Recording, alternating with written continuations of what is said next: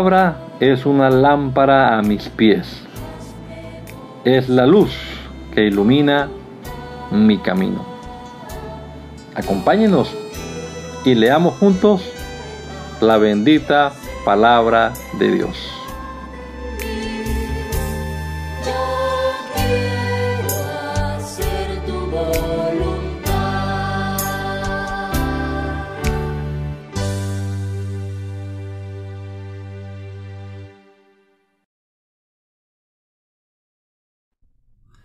Bendito Dios, te damos muchas gracias, Padre Celestial, por la oportunidad que nos das una vez más de iniciar este día que nos regala, Señor, con tu palabra en nuestras manos. Pedimos, Padre bendito, que tu Santo Espíritu ilumine nuestra mente, nuestro entendimiento, que podamos comprender tu palabra que leamos ahora, Señor, que nos alumbres nuestro entendimiento, Señor. Que de verdad nos dé sabiduría para aplicar tu palabra en nuestra propia vida. Te lo rogamos, Padre amado, en el nombre de Jesús. Amén. Amén. Estamos leyendo el capítulo 17 del libro del profeta Ezequiel en la versión TLA. Dice la palabra de Dios. Dios también me dijo Habla con los israelitas y ponlos a pensar en esta comparación a ver si la entienden. Había un águila muy grande de anchas alas y coloridas plumas. Esa águila fue al monte Líbano y de la punta de un árbol cortó la rama más alta. Luego fue a un país de comerciantes y allí plantó la rama. De ese país tomó una semilla y fue a sembrarla en buena tierra, la plantó junto a un río como se plantan los sauces. Y la semilla creció y se convirtió en una vid. Esa vid no era muy alta, pero tenía muchas ramas. Y cuando la vid maduró, extendió sus ramas hacia el águila y hundió sus raíces en el suelo. La vid estaba sembrada en buena tierra y junto a un río caudaloso. Pudo haber sido una vid hermosa, cargada de ramas y de uvas. Pero llegó otra águila más grande, de anchas plumas y coloridas alas. Y la vida extendió sus ramas hacia ella, para que le diera más agua todavía. Diles por tanto de mi parte, ¿creen que tendrá éxito la vid? Claro que no. El águila la arrancará del suelo, le quitará todas las uvas y dejará que se marchite. Para hacerlo no hace falta mucha gente ni mucho esfuerzo. Si la plantan en otro lugar no volverá a retoñar. Al golpearla el viento del este se marchitará por completo y morirá donde fue plantada. Dios también me dijo, pregúntale a esta gente rebelde si sabe lo que significa la comparación. Si no lo sabe, explícale que cuando el rey de Babilonia vino a Jerusalén, hizo prisioneros al rey de Judá y a sus principales jefes y se los llevó a su país. Sin embargo, hizo un trato con uno de ellos que era de la familia del rey y lo hizo jurar que no lo traicionaría. Mediante ese trato el rey de Babilonia esperaba que los de Judá no se rebelaran, sino que cumplieran fielmente el pacto. Pero aquel jefe de Judá se rebeló contra el rey de Babilonia y le pidió ayuda a los egipcios, y ellos le enviaron caballos y un gran ejército. Ahora bien, ¿ustedes creen que quien hace un trato y no lo cumple puede escapar con vida? Claro que no. Yo soy el Dios de Israel y les juro que ese jefe de Judá morirá en Babilonia y morirá porque no supo cumplir su palabra, porque no respetó el trato que hizo con el rey que lo dejó seguir reinando.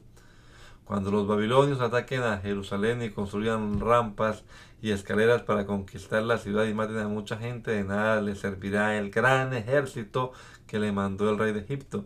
Ni siquiera ese jefe saldrá con vida. Yo soy el Dios de Israel y le juro que castigaré a ese jefe de Judá. Lo castigaré por no haber respetado el trato que hizo, faltando así a su palabra. Lo atraparé con mis redes por haberse burlado de mí. Lo llevaré preso a Babilonia y allí le haré un juicio. Aún sus mejores soldados morirán en la guerra y los que logren salvarse serán dispersados por toda la tierra. Entonces reconocerán que yo soy el Dios de Israel y que cumplo mi palabra. Yo, el Dios de Israel, afirmo, yo también cortaré una rama y de la punta de un árbol más alto, la plantaré sobre un, monte, un alto monte, sobre el monte más alto de Israel, y le crecerán muchas ramas, y se llenará de frutos, y llegará a ser un gran árbol.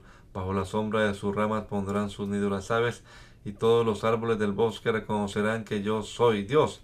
Yo echo abajo a los árboles altos y hago que desequen, pero hago crecer a los árboles pequeños y hago que reverdezca el árbol seco. Yo, el Dios de Israel, lo afirmo. Dios también me dijo, los israelitas repiten a todas horas este refrán que dice, los padres la hacen y los hijos la pagan. Pero yo me pregunto por qué lo repiten porque yo les aseguro que ese refrán no volverá a repetirse en Israel. La vida de todo ser humano me pertenece, tanto la de los padres como la de los hijos. Solo morirá aquel que peque. La persona que es justa sabe lo que es justo y lo hace. No se junta con los que van a los pequeños templos de las montañas, ni adora a dioses falsos, ni pone en ellos su confianza no sostiene relaciones sexuales con la mujer de otro hombre, no tiene relaciones sexuales con su esposa cuando ella tiene su periodo de menstruación, no es injusta con nadie, sino que devuelve a su deudor lo que recibió en garantía de pago, no le roba a nadie, sino que comparte su pan con el que tiene hambre y su ropa con el que está desnudo, no cobra intereses cuando presta su dinero, no le hace daño a nadie, no tiene favoritos cuando tiene que juzgar en un pleito entre dos personas. Esa persona vivirá porque es justa y porque obedece fielmente todos mis mandamientos. Les juro que así será. Pero puede suceder que esa persona justa tenga un hijo violento y asesino que en vez de seguir el ejemplo de su padre se junta con los que van a los pequeños templos y adoran a los falsos dioses sostiene relaciones sexuales con la mujer de otro hombre, maltrata a los pobres y le roba a los demás, no le devuelve a su deudor lo que recibió en garantía de pago, adora a dioses falsos y comete pecados repugnantes y cobra intereses muy altos cuando presta dinero. Pues bien, esa persona no puede seguir viviendo, pues ha cometido acciones repugnantes. Yo le aseguro que esa persona morirá y que solo ella será culpable de su muerte. Supongamos ahora que ese malvado tiene un hijo que no sigue el mal ejemplo de su padre. Aunque sabe que su padre es un pecador, él por su parte no se junta con los que van a los pequeños templos en los cerros, ni adora a dioses falsos, ni pone en ellos su confianza. No sostiene relaciones sexuales con la mujer de otro hombre no maltrata a nadie, sino que le devuelve a su deudor lo que recibió en garantía de pago. No le roba a nadie, sino que comparte su pan con el que tiene hambre y su ropa con el que está desnudo. Se aparta de la maldad y no cobra interés cuando presta su dinero. Esa persona no merece morir por culpa de los pecados de su padre. Al contrario, merece vivir, pues vive obedeciendo fielmente todos mis mandamientos. En cambio, su padre morirá por, su, por culpa de sus propios pecados, pues es un malvado, un ladrón y un malhechor. Tal vez ustedes me pregunten, ¿y por qué no es castigado el Hijo por los pecados del Padre? Y yo contesto, porque el Hijo llevó una vida recta y justa y obedeció todos mis mandamientos. Ese Hijo merece vivir. Ni el Hijo tiene que ser castigado por los pecados del Padre, ni el Padre tiene que ser castigado por los pecados del Hijo. Solo morirá la persona que peque. Quien haga lo bueno recibirá lo que merecen sus buenas acciones. Quien haga lo malo recibirá lo que merece su maldad. Sin embargo, Puede ser que el malvado se arrepienta de todos los pecados que cometía y se aparte de la maldad. Pues yo le aseguro que si realmente obedecen todos mis mandamientos y vive una vida recta y justa, no morirá. Al contrario, vivirá por causa de su rectitud y yo no volveré a acordarme de todos los pecados que cometió. Les doy mi palabra y no quiero que la gente malvada muera más bien quiero que se aparte de la maldad y viva. Pero si la persona justa deja de hacer lo bueno y comienza a comportarse como un malvado y hace cosas malas y repugnantes, no esperen que yo la deje seguir viviendo. Al contrario, no tomaré en cuenta sus buenas acciones y morirá por culpa de sus pecados y por desobedecerme. Ustedes me critican y piensan que soy injusto, pero escúchenme bien, israelitas, y respóndanme. ¿De veras soy injusto? ¿No será más bien que son ustedes los injustos? Si una persona justa deja de serlo y comienza a hacer lo malo, morirá por culpa de su maldad. Por el contrario, si una persona malvada deja de hacer lo malo y comienza a hacer lo que es recto y justo, yo le aseguro que vivirá, si es que reconoce su maldad y se aparta de ella. Sin embargo, ustedes los israelitas no dejan de criticarme y siguen pensando que soy injusto. Pues yo insisto en mi pregunta, ¿de veras soy injusto? ¿No será más bien que son ustedes los injustos?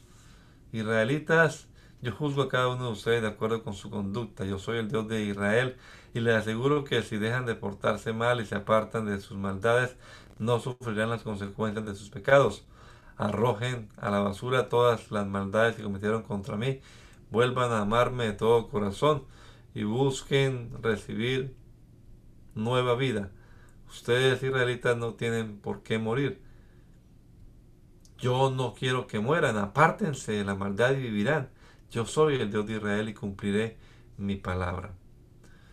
Pero tú dedica a los jefes de Israel este lamento. Israel era como una leona, vivía entre los leones y cuidaba de sus cachorros. Uno de ellos fue Joacás, y ella lo vio crecer hasta convertirse en un león y el que antes fue cachorro aprendió a devorar gente. Las naciones oyeron hablar de él, le pusieron una trampa y lo atraparon, le pusieron un gancho en la nariz y se lo llevaron a Egipto. Israel perdió toda esperanza de volver a ver a su cachorro. Crió entonces a Joaquín, otro de sus cachorros, hasta convertirlo en león. Y este león andaba entre leones muy seguro de sí mismo y aprendió a devorar gente y hacía destrozos en los palacios y dejaba en ruinas a las ciudades con sus feroces rugidos hacía temblar a todo el mundo. Las naciones vecinas se juntaron con la intención de apresarlo. Le tendieron una trampa y Joaquín cayó en ella. Le pusieron un gancho en la nariz y se lo llevaron al rey de Babilonia, lo encerraron en una jaula y no volvieron a oírse sus rugidos en las montañas de Israel. Israelitas. Nuestra nación parecía una vida en medio de un viñedo. Estaba plantada junto al agua y era tanta agua que tenía que estaba llena de uvas y ramas. Era la más alta de las vides, podía verse por encima de otros árboles. Sus ramas eran fuertes, tan fuertes que en ellas que con ellas se hacían los cetros para los reyes. Tanto se extendían sus ramas que todo el mundo podía verla. Pero el viento del este la marchitó y todas sus ramas le cayeron. Ella misma fue arrancada con furia y arrojada por el suelo. Sus fuertes ramas se secaron y el fuego acabó con ellas ahora está sembrada en el desierto y no recibe gota de agua. De su rama brota fuego y ese fuego consume sus frutos.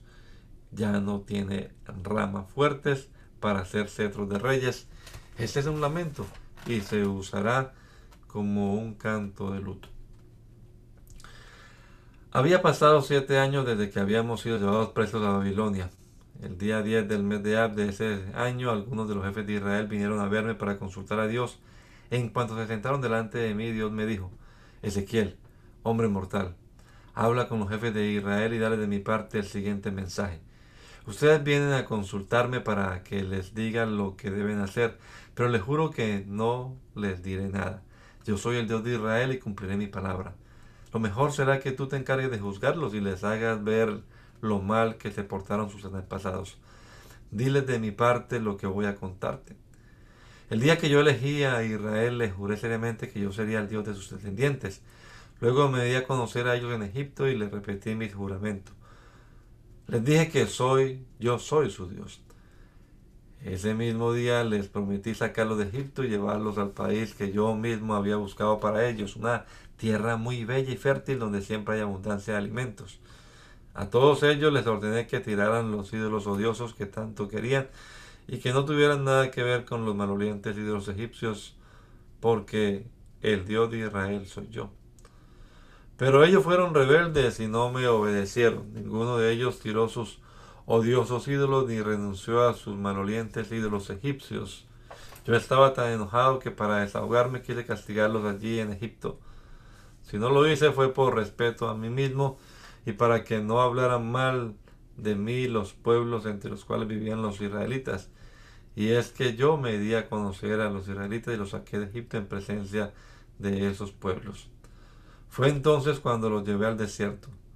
Allí les di todos mis mandamientos que dan vida a quienes lo obedecen. También les dije que el día sábado me pertenece y que en ese día debían adorarme, así reconocerían que yo soy su Dios. Pero ellos se rebelaron contra mí allá en el desierto, no obedecieron mis mandamientos que dan vida a quienes los obedecen, ni me adoraron el día sábado. Yo estaba tan enojado que para desahogarme quise acabar con ellos en el desierto. Si no lo hice fue por respeto a mí mismo y para que no hablaran mal de mí los pueblos que me vieron sacarlos de Egipto. También allí en el desierto les juré seriamente que no los llevaría a la tierra que les había dado, esa tierra bella y fértil donde siempre hay abundancia de alimentos. Pero ellos en vez de obedecer mis mandamientos lo rechazaron. En vez de adorarme el día sábado siguieron adorando sus ídolos madrulientes. A pesar de todo yo tuve compasión y no los destruí en el desierto. Pero a sus hijos les advertí que no siguieran el mal ejemplo de sus padres ni tuvieran nada que ver con sus ídolos malolientes. Yo soy el Dios de Israel. Por eso le pedí que obedecieran todos mis mandamientos y que me adoraran el día sábado como señal de que me reconocían como su Dios. Sin embargo, ellos fueron rebeldes, no obedecieron mis mandamientos que dan vida a quienes lo obedecen, ni me adoraron el día sábado. Yo estaba tan enojado que para desahogarme allí en el desierto quise acabar con ellos. Si no lo hice, fue por respeto a mí mismo y para que no hablaran mal de mí los pueblos que me vieron sacarlos de Egipto. También, también allí en el desierto les juré seriamente que los dispersaría por todas las naciones del mundo, porque ellos no obedecieron mis mandamientos ni me adoraron el día sábado, sino que siguieron adorando a los ídolos malolientes que adoraron sus antepasados. Llegué al extremo de dejarlos seguir leyes que no eran buenas y mandamientos que no les dan vida dejé que presentaran a sus ídolos mayores como ofrenda a sus ídolos. Lo hice para luego rechazarlos y ver si así se llenaban de horror y reconocían que yo soy su Dios. Por todo esto, habla con los israelitas y dile de mi parte lo siguiente. También los antepasados de ustedes me ofendieron con su infidelidad. Cuando yo les entregué la tierra que había prometido darles, ellos hicieron pequeños templos en lo alto de los cerros y bajo la sombra de los árboles, y allí presentaron toda clase de ofrendas a dioses falsos. Yo les pregunté, ¿por qué adoran ídolos en esos pequeños templos en lo alto de los cerros? Por eso darles de mi parte el siguiente mensaje a los israelitas. Ustedes siguen el mal ejemplo de sus antepasados.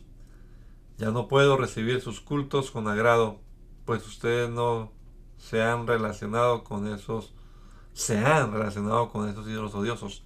Ustedes siguen presentando a sus ídolos como ofrendas quemadas en honor a sus ídolos malolientes y todavía esperan que yo les dé mensajes cuando vienen a consultarme.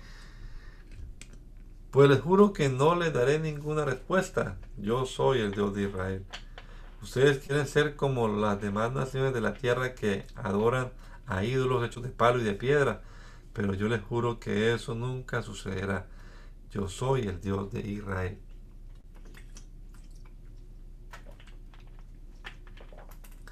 Ustedes israelitas van a conocer mi enojo y mi gran poder. Yo los reuniré de entre los pueblos y naciones donde ahora están dispersos y seré su rey. Así como en el desierto de Egipto castigué a sus antepasados, así también los castigaré a ustedes. Los llevaré al desierto lejos de todos los pueblos, y yo mismo los castigaré. Yo soy el Dios de Israel y cumpliré mi palabra. Así como los pastores apartan sus ovejas de las que no son suyas, yo elegiré uno por uno a los que formarán mi pueblo. Haré un pacto con ustedes y los sacaré de ese país donde ahora viven como extranjeros. Pero pondré aparte a los rebeldes que no me obedezcan, y ellos no volverán a la tierra de Israel. Entonces ustedes reconocerán que yo soy el Dios de Israel. Israelitas, yo soy su Dios. Si no quieren obedecerme, entonces sigan adorando a sus ídolos malolientes. Pero llegará el día en que tendrán que obedecerme. Y no dejaré que me falten al respeto presentando esas ofrendas, ofrendas a sus ídolos. Delante de todas las naciones les mostraré que soy diferente. Yo los sacaré de entre todos los pueblos y naciones donde ahora andan dispersos. Los reuniré de nuevo en Israel, tierra que juré dar a sus antepasados, y me adorarán a mí en mi montaña santa, que es la montaña más alta de Israel. Allí recibiré todas las ofrendas que ustedes quieran presentarme, y ustedes serán para mí tan agradables como el aroma del incienso. Entonces reconocerán que yo soy el Dios de Israel y que yo cumplo mi palabra. Israelitas, ustedes han sido malvados y corruptos, pero no los castigaré, no como se merecen. Voy a tratarlos bien solo por honor a mí mismo. Y cuando ustedes se acuerden de su mala conducta y de todas las malas acciones por las que los rechacé, sentirán asco de ustedes mismos. Entonces reconocerán que yo soy el Dios de Israel y que cumplo mi palabra. Dios también me dijo, Ezequiel, dirige la mirada hacia el sur y dale a Jerusalén este mensaje de mi parte. Jerusalén, voy a prenderte fuego, destruiré a todos sus habitantes y no dejaré a ninguno con vida. El fuego se extenderá de sur a norte y acabará con todo su paso nadie podrá apagar ese incendio. Todo el mundo se dará cuenta entonces de que el, fuego que Dios enciende nadie puede apagarlo. Yo me quejé con Dios y le dije, ay Dios mío, la gente dice que yo solo hablo por hablar. Dios también me dijo, Ezequiel, hombre mortal, vuelve la mirada hacia Jerusalén y diles a los israelitas que yo me he declarado enemigo de ellos y del templo. Tomaré la espada y desde el norte hasta el sur mataré por igual a justos y a pecadores. Todo el mundo se dará cuenta entonces de que cuando yo saco la espada, algo, algo terrible va a suceder. Pero tú ve y llora amargamente delante de todos ellos. Déjales ver tu dolor. Y si te preguntan por qué lloras, diles que te da tristeza saber lo que pronto pasará. Algo que dejará a todos sin aliento, sin fuerza y temblando de miedo. Esto sucederá en cualquier momento. Ya no tarda. Les juro que así será. Dios también me dijo, anuncia de mi parte lo siguiente, la espada, la espada, ya he sacado filo y brillo. Le saqué filo para matar, le saqué brillo para deslumbrar. Está afilada y pulida, lista para que sea puesta en manos del asesino. Llora de dolor, hombre mortal, golpéate con rabia el pecho porque esta espada matará a mi pueblo. Todos los jefes de Israel y todos los israelitas están condenados a muerte. Les juro que así será. Pero tú, Ezequiel, Da este mensaje de mi parte. Que hiera la espada, que mate y vuelva a matar, que todos tiemblen de miedo, los tengo acorralados. Por todas partes he puesto la espada asesina, pulida está para deslumbrar, afilada está para matar. Se mueve de un lado a otro, su filo hiere por todas partes. Dejaré que la espada mate hasta que se calme mi enojo, le juro que así será. Dios también me dijo, tú Ezequiel dibuja dos caminos para que el rey de Babilonia pase por ellos con la espada. Los dos caminos saldrán del mismo país. Allí donde comience cada camino pondrá señales que indiquen a dónde llevan. Una de las señales apuntará hacia Rabá, la ciudad de los amonitas, y la otra apuntará hacia Jerusalén, la ciudad amurallada de Judá. El rey de Babilonia se detendrá allí donde se aparten los dos caminos y se preguntará qué camino seguir. Usará toda forma de adivinación con la esperanza de saber qué ciudad atacar, y la respuesta será marcha contra Jerusalén. El rey dará la orden al ataque, preparen las máquinas y arriben los portones, hagan rampas para subir en la muralla, pongan escaleras para entrar en la ciudad, lancen gritos de guerra, que empiece la matanza. La gente de Jerusalén no va a creer en tus palabras, pues confían en el tratado que hicieron con el rey de Babilonia. Sin embargo, este rey le recordará sus pecados y se los llevará prisioneros. Por eso yo, el Dios de Israel, afirmo, no me he olvidado de sus maldades, sus crímenes todo el mundo los conoce. Todo lo que ustedes hacen demuestra que no son, que son unos pecadores, por eso serán culpados, capturados con violencia. Y tú, rey de Israel, eres un criminal malvado, pero te ha llegado la hora, llegó el día de tu castigo. Quítate de la cabeza el turbante, entrega ya tu corona porque todo va a cambiar. Lo que hoy está arriba, mañana estará abajo. Lo que hoy está abajo, mañana estará arriba. Les juro que así será. Voy a destruir esta ciudad y dejaré convertida en un montón de escombros. Todo esto pasará cuando llegue el rey de Babilonia. A él he encargado de ejecutar esa sentencia. Los amonitas han ofendido a mi pueblo, pero tú, Ezequiel, le dirás de mi parte. Ya está lista la espada, pulida está para deslumbrar, afilada está para destruir. Ustedes reciben mensajes falsos, sus adivinos les dicen mentiras. Ustedes son unos criminales malvados, pero les ha llegado la hora. Llegó el día de su castigo y les cortarán la cabeza. Y tú, Babilonia, guarda ya la espada en la funda, que ahora voy a juzgarte en tu propio país. Descargaré mi enojo sobre ti, te destruiré por completo como si el fuego te consumiera. Dejaré que caigas en manos de gente cruel y sin piedad, que fue entrenada para destruir. Las les prenderán fuego a tus ciudades y las destruirán por completo. Por todo el país correrá sangre y nadie volverá a recordarte. Te juro que así será. Dios también me dijo, Ezequiel, hombre mortal, declara culpable a esa ciudad asesina, échale en cara todas sus repugnantes maldades. Dile de parte mía lo siguiente, te llegó la hora, ciudad de Jerusalén, pronto serás castigada. Has matado a tus habitantes y te has rebajado a adorar a esos ídolos malolientes que tú misma has fabricado.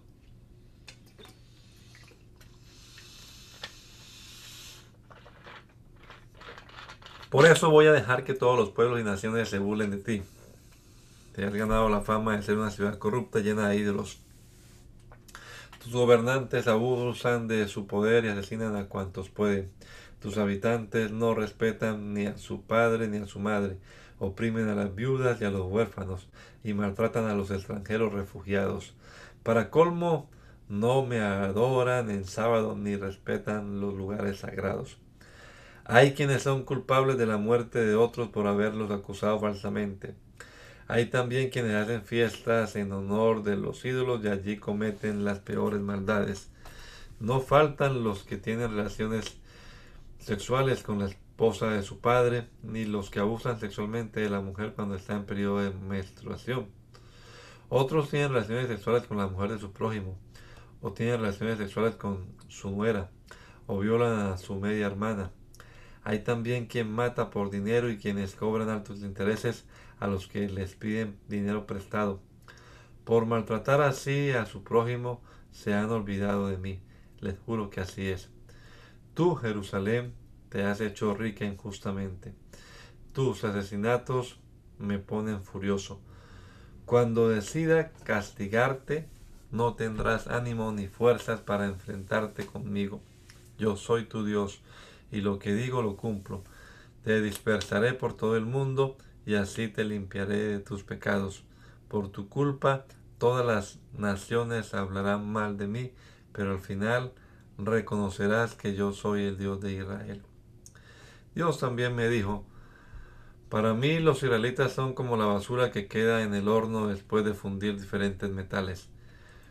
Por eso quiero dejar esto bien claro con ellos. Puesto que son como basura en el horno, voy a juntarlos dentro de Jerusalén, como se juntan dentro del horno los metales. Estoy tan enojado con ellos que los juntaré y atizaré el fuego de mi enojo y los fundiré en medio de la ciudad como si fuera metal. Así cuando haya descargado mi enojo sobre ellos, reconocerán que yo soy el Dios de Israel. Dios también me dijo, Dale de mi parte el siguiente mensaje a Israel. Eres como una tierra sucia y castigada por falta de lluvia. Tus profetas se ponen de acuerdo para quitarte a la gente, quitarle a la gente sus objetos de valor y para dejar viudas a muchas mujeres. Devoran a la gente como leones feroces que despedazan a su presa. Tus sacerdotes no respetan mi ley ni nada de lo que para mí es sagrado. No distingue entre lo que es mío y lo que es de ellos, ni entre lo que me gusta y lo que me disgusta. Me desobedecen al no adorarme en sábado, que es mi día especial. Tus gobernantes siempre están dispuestos a matar y eliminar gente, con tal de hacerse ricos. Parecen lobos que despedazan a su presa tus profetas creen que pueden engañarme, aseguran hablar de parte mía y repetir mis propias palabras, pero eso es mentira. Lo único cierto es que yo nunca les he hablado. Los ricos son injustos, roban y asaltan a los pobres, maltratan a los necesitados y se aprovechan de los extranjeros refugiados. Yo he buscado entre ellos a alguien que los defienda, alguien que se ponga entre ellos y yo y que los proteja como una muralla, alguien que me ruegue por ellos para que no los destruya, pero no he encontrado a nadie. Por eso voy a descargar sobre ellos mi enojo, voy a consumirlos por completo con el fuego de mi ira. Me la pagarán por todo el mal que han hecho. Les juro que así será. Dios también me dijo, Ezequiel, voy a contarte la historia de dos hermanas. La mayor se llamaba Aola y representa la ciudad de Samaria. La menor se llamaba Aolivá y representa a la ciudad de Jerusalén. Desde que eran jóvenes se portaron como prostitutas. Y eso es lo que son. Mientras vivían en Egipto se dejaban tocar los pechos y acabaron teniendo relaciones sexuales con muchos hombres. A pesar de todo esto, yo me casé con ellas y tuvimos hijos e hijas.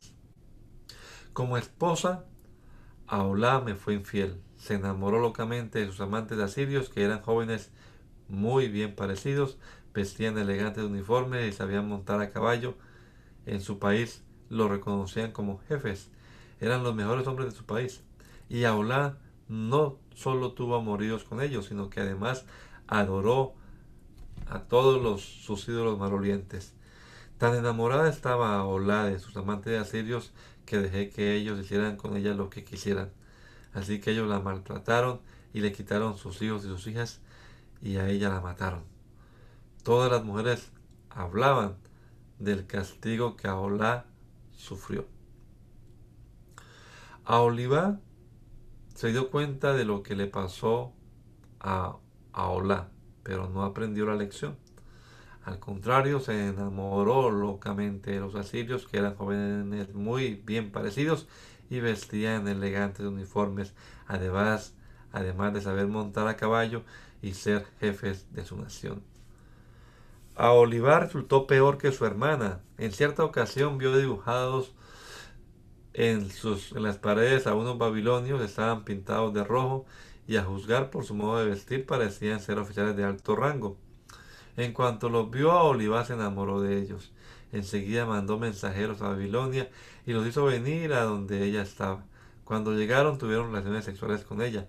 Ella le repitió, esto se repitió tantas veces que finalmente ella quedó asqueada y se apartó de ellos. Pero también yo sentí asco de ella, como antes lo había sentido de su hermana. Ella por su parte se acordó de los días de su juventud en Egipto, se acordó de cuanto de cuando dejaba que los egipcios le tocaran los pechos y de cuando tenía relaciones sexuales con ellos. A Olivá amaba a los egipcios con locura porque en su trato sexual se portaban como animales. Tú, a Olivá, sentiste nostalgia al acordarte de esos días y te entregaste de lleno a la prostitución. Pero yo soy tu Dios y te advierto que haré que tus amantes se vuelvan tus enemigos. Ahora te dan asco, pero vendrán contra ti por todas partes. Vendrán los babilonios, los caldeos, los de Pecot, Soa y Coa.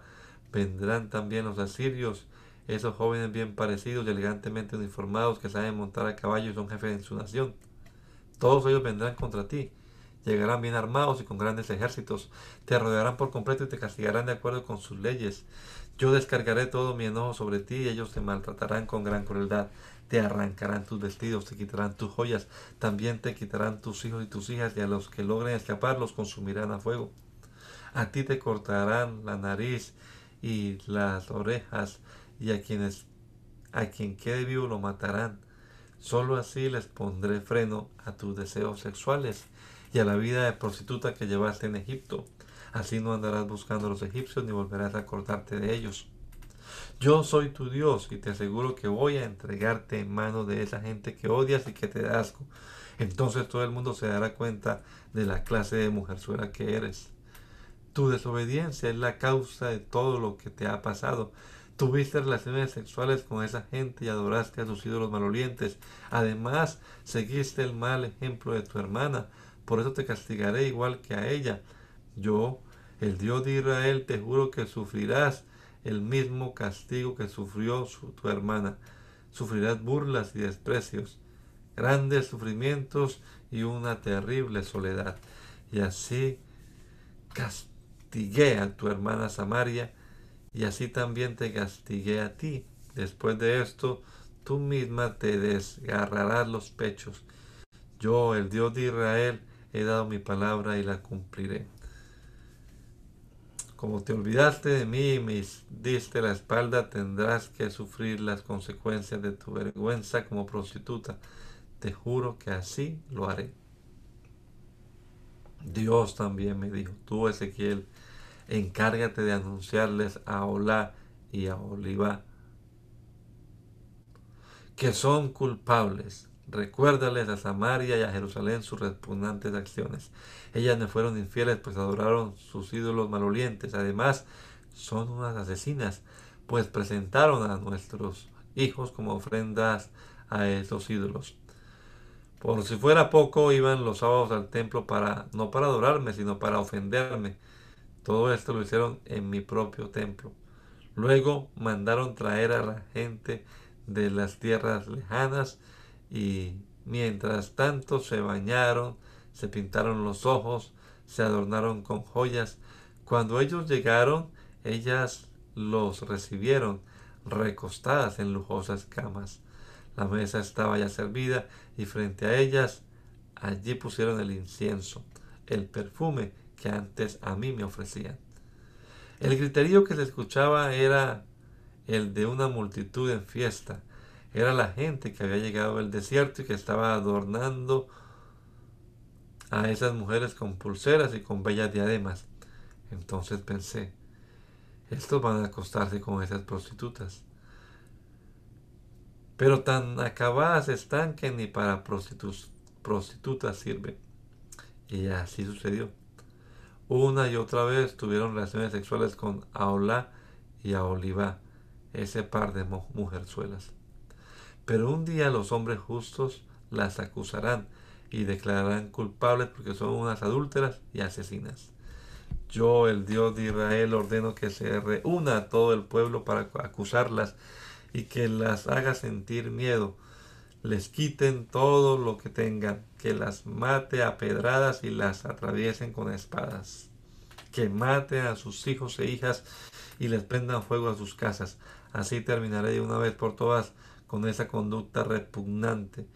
Y cuando las demás mujeres vean el castigo que le daré a Olá y a Oliva, no seguirán su mal ejemplo. Esas dos hermanas sufrirán el castigo que merecen por entregarse a la prostitución y por adorar a los ídolos. Entonces reconocerán que yo soy el Dios de Israel. Habían pasado nueve años desde que llegamos presos a Babilonia. Era el día 10 del mes de Tebet, cuando Dios me dijo,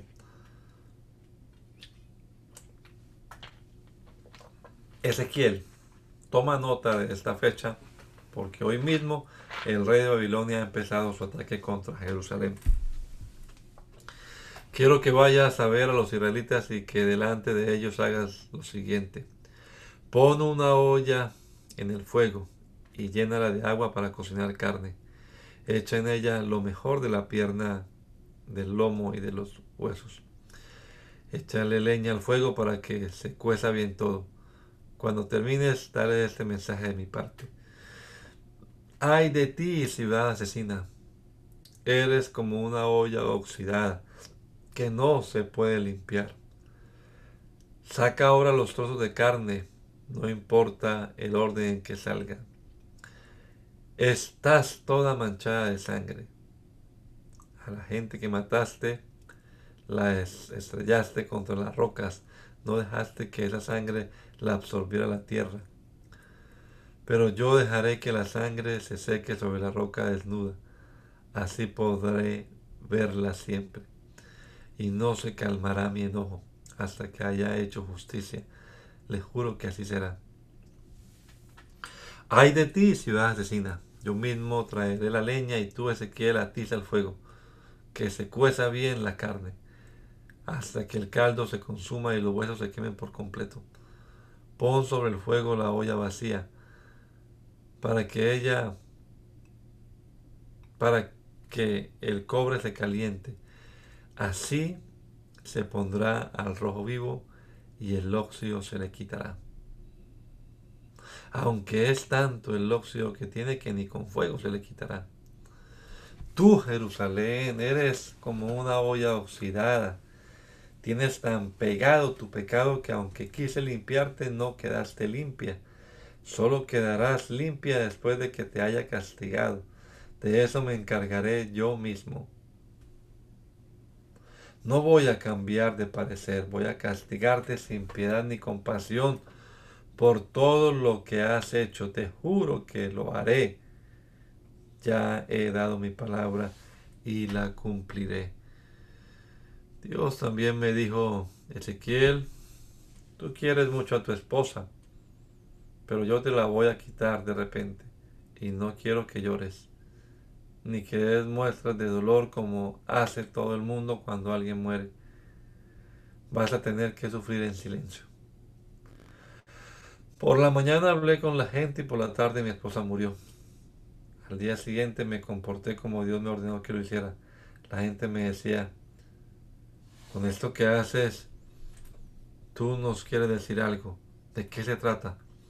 Y yo les contestaba, se trata de un mensaje que Dios me dio me ordenó decirles de su parte lo siguiente. Israelitas, ustedes se sienten muy orgullosos de mi templo, pero aunque lo quieren y lo admiran, voy a destruirlo. Y voy a dejar que maten a los hijos y las hijas de ustedes que se quedaron en Jerusalén. Cuando eso pase, ustedes no deberán llorar ni dar muestras de dolor como lo hace todo el mundo cuando alguien se muere. Al contrario, harán lo mismo que Ezequiel y por causa de sus pecados quedarán sin fuerzas y apenas les quedarán fuerzas para llorar. Entonces reconocerán que yo soy el Dios de Israel. Ezequiel, yo les quitaré el templo del que están tan orgullosos y al que tanto quieren y admiran, y también les arrebataré a sus hijos y a sus hijas. Cuando eso suceda, cada uno de los que quedan con vida vendrán a darte la noticia. Entonces tú romperás tu silencio y hablarás con quien te traiga la noticia.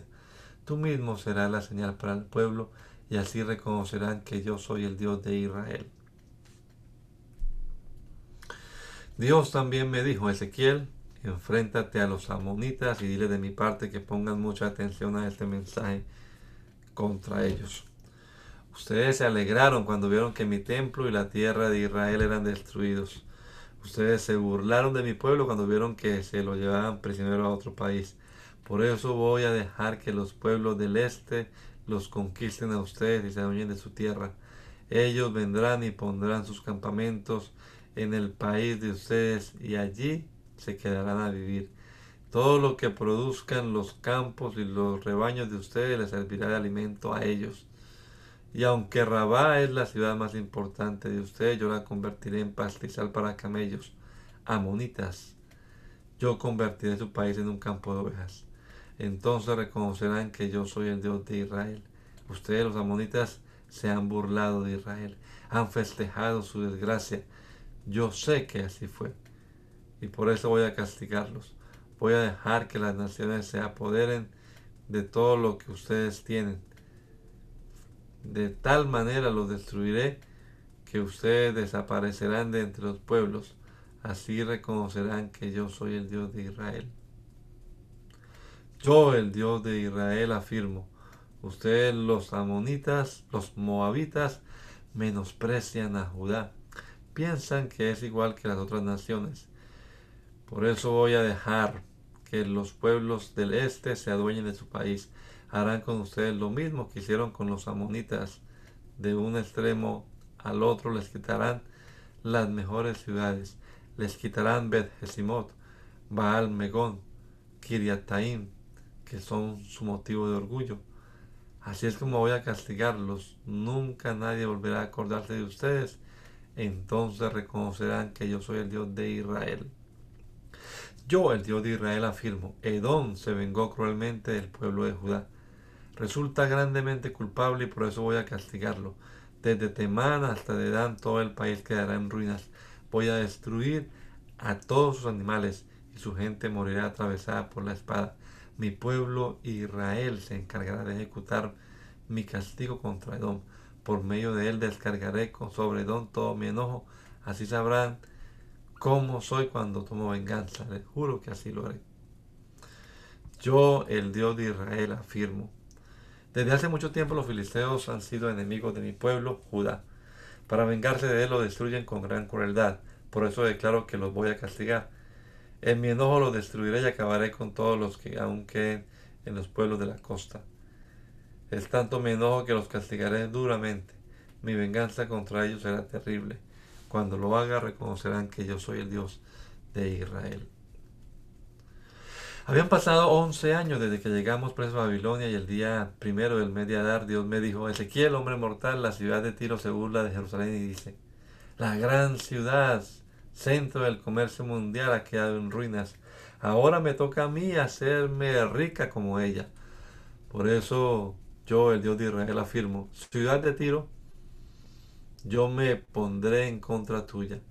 Haré que se levanten contra ti muchas naciones, como se levantan las ollas en el mar, las olas en el mar. Esas naciones derribarán tus murallas y echarán abajo tus torres. De la ciudad no quedarán más que piedras.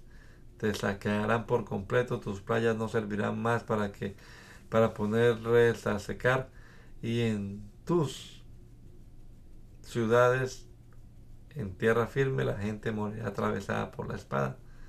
Entonces reconocerán que yo soy el Dios de Israel. Les juro que así será. Ciudad de Tiro, voy a traer al, del norte al rey Nabucodonosor para que te ataque. Nabucodonosor es rey de Babilonia. Es el rey más poderoso que existe. Vendrá con un ejército grande y poderoso y matará a la gente de tus ciudades en tierra firme para conquistarte, lanzará sus ejércitos contra ti. Construirá rampas, hará escaleras, traerá máquinas para derribar la muralla y las torres de la ciudad.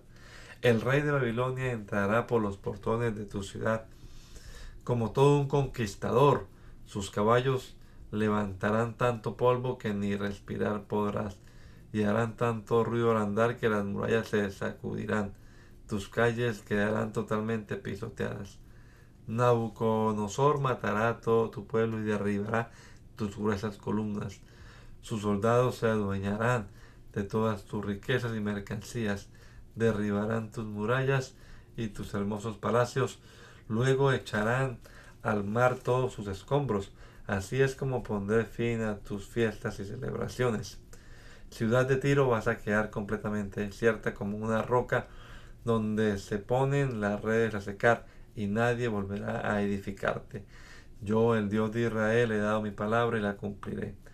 Además, ciudad de Tiro, quiero dedicarte, decirte que será tan fuerte el ruido de tu caída y tus agudos y tan agudos tus gritos de dolor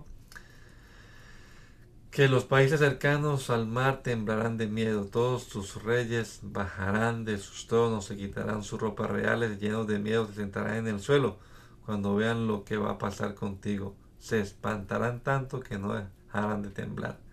Entonces te dedicarán este canto fúnebre. Ciudad de Tiro, antes tan conocida, tan poderosa en el mar y tan temida por todos, ¿cómo has quedado destruida? Tu caída hace que tiemblen los países a la orilla del mar. Los que viven en las islas están llenos de miedo. Pon atención a lo que te digo, ciudad de Tiro. Quedarás hecha un basurero. Serás como una ciudad fantasma donde nadie vivirá. Yo haré que te hundas en las profundidades del mar. Te hundirás en lo más profundo de la tierra. Allí en ese mundo de ruinas te harán compañía los que murieron, los que murieron hace tiempo. Jamás volverás a ser reconstruida. Nadie vivirá en ti. Cuando la gente te busque, no volverá a encontrarte. Yo te convertiré en un lugar espantoso y así dejarás de existir. Te juro que así será. Dios también me dijo, dedica este lamento a la ciudad de Tiro por su destrucción y dale de parte mía el mensaje del Dios de Israel. Tú, ciudad de Tiro, te creías bella y perfecta, te aprovechaste de estar junto al mar para comerciar con muchos países. Ciertamente dominaba los mares, tenías la belleza de un barco bien construido. Tu casco lo hicieron con pinos del monte Senir. Tu palo mayor fue labrado en el en cedro del monte del Líbano. Tus remos eran de roble, fina madera del monte de Basán. Tus, las tablas de tu cubierta eran de ciprés traído de Chipre. Todas ellas estaban adornadas con incrustaciones de marfil.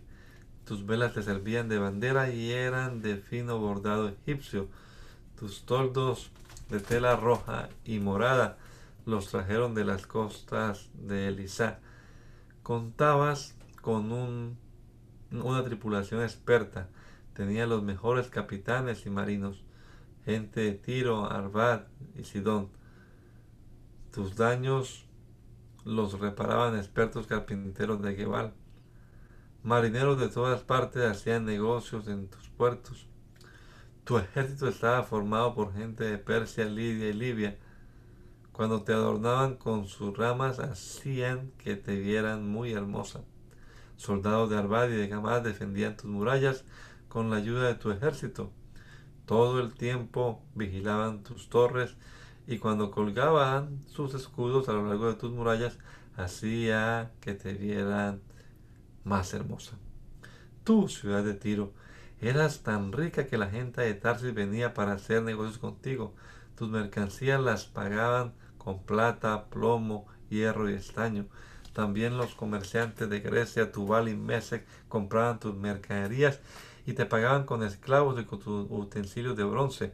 La gente de Bet, Togarma, te pagaba con finos caballos para montar y con caballos y mulas para el trabajo.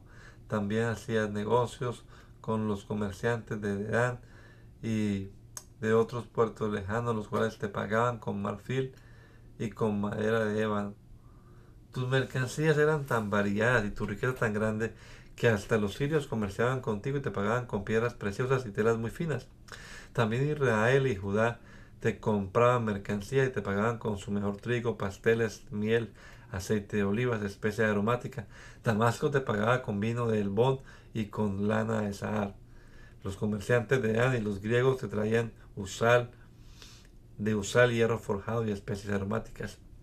La gente de Dan te pagaba con sillas para montar. Los de Arabia y todos los príncipes de Kedar te pagaban con corderos, chivos y carneros. Tus clientes de Sabá y Ramá te pagaban con finos perfumes y con oro y piedras preciosas. Entre tus clientes estaban también los comerciantes de Arán, Cané, Edán, Sabá, Asiria y Media. Ellos te vendían telas finas, mantos bordados de color púrpura, tapices de muchos colores y fuertes cuerdas trenzadas. Las naves de Tarsis transportaban tus mercancías. Tú, ciudad de Tiro, parecías un barco en alta mar cuando van cargado de riquezas, pero tus marinos te llevaron por los mares más profundos y allí te hizo pedazos el fuerte viento del este. Al fondo del mar se fueron tus mercancías y tus productos. El día que te hundiste se fueron al fondo del mar todas tus riquezas, tus marineros y tus capitanes, tus carpinteros y tus comerciantes, tus soldados y tus pasajeros. Tus capitanes pedían ayuda y temblaba la gente de las costas. Los marineros se lanzaban al agua y bajaron a tierra junto con los capitanes. Sus gritos eran desesperados, amargamente lloraban por ti, se pusieron ropa de luto y de muchas otras maneras mostrando su dolor, entonando entonaron por ti un lamento y exclamaron con gran tristeza, ¡ay, ciudad incomparable! Ahora estás en el fondo del mar. Cuando bajaban de los barcos las mercancías que vendían, las naciones quedaban satisfechas. Con tus riquezas abundantes y abundantes productos enriquecían los reyes del mundo. Pero te hundiste en el océano, ya descansas en el fondo del mar y contigo se hundieron también tus mercancías y tus pasajeros. Esto que te ha sucedido hace que tiemble de miedo la gente que vive, que vive en las costas. Sus reyes están espantados, en la cara se les nota el terror. Los comerciantes de otras naciones te lanzan silbidos de burla. Eres motivo de espanto porque has dejado de existir. Dios también me dijo, tú Ezequiel, dile de mi parte el rey de Tiro, eres demasiado orgulloso, hasta crees que eres un Dios porque reinas en medio del mar, pero no te creas tan sabio porque no eres más que un hombre, no eres más sabio que el profeta Daniel, ni conoces todos los secretos, pero ciertamente eres muy listo. Has logrado amontonar oro y plata y te has hecho muy rico sabes cómo hacer negocios. Por eso te has hecho rico y te has llenado de orgullo. Como te sientes muy sabio y hasta te crees un Dios, voy a lanzar contra ti gente cruel de otros países. Esa gente te atacará y te hará la guerra. Acabará con tu belleza, con tu sabiduría y tu grandeza. Con violencia te quitará la vida y morirás en el fondo del mar. Te juro que así lo haré. Cuando te enfrentes a ellos dejarás de creerte un Dios.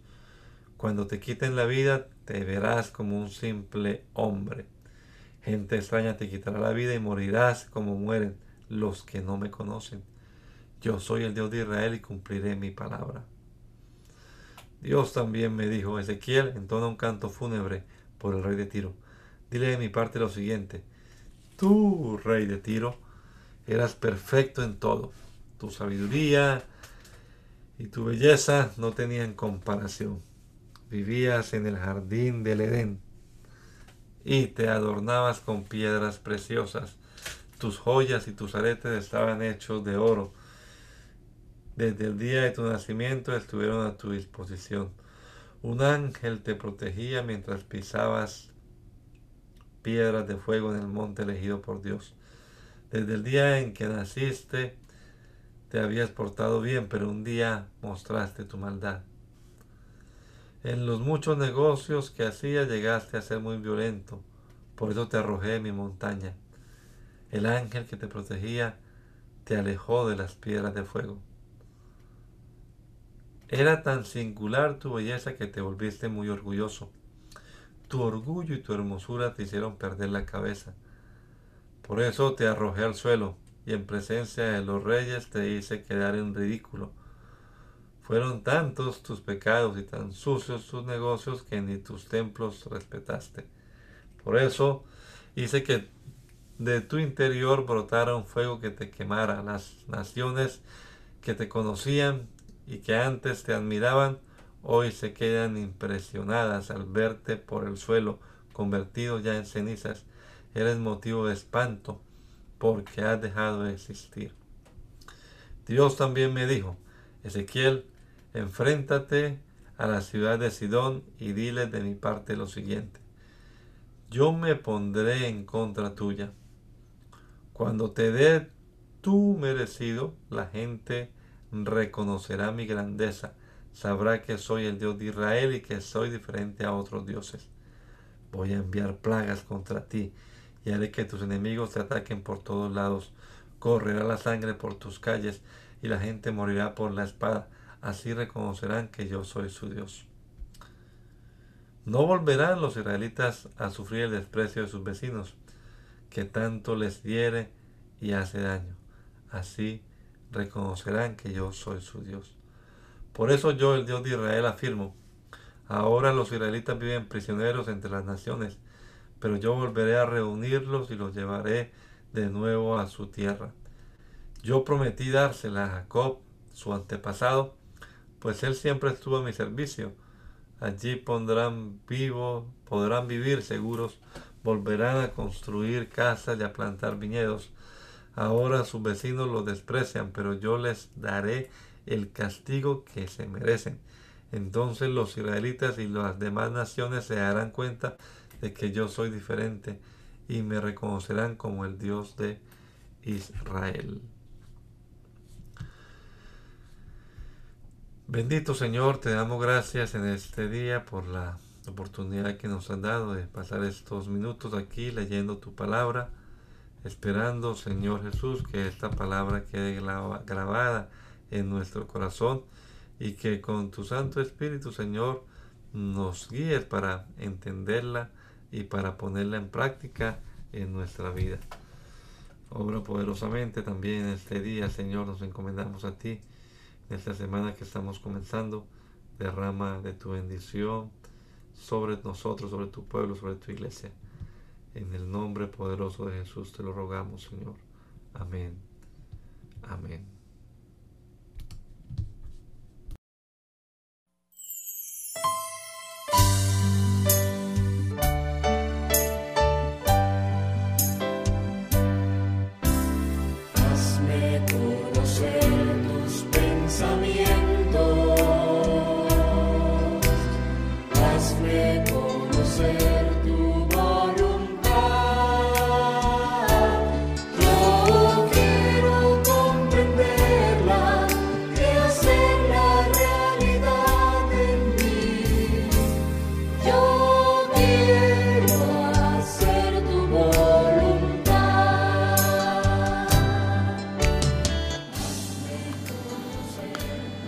Mandamiento es lámpara y la enseñanza es luz. Y las reprensiones son el camino de la vida. Espero que esta lectura de la palabra de Dios haya sido de edificación para su vida y la de su familia. Gracia y paz.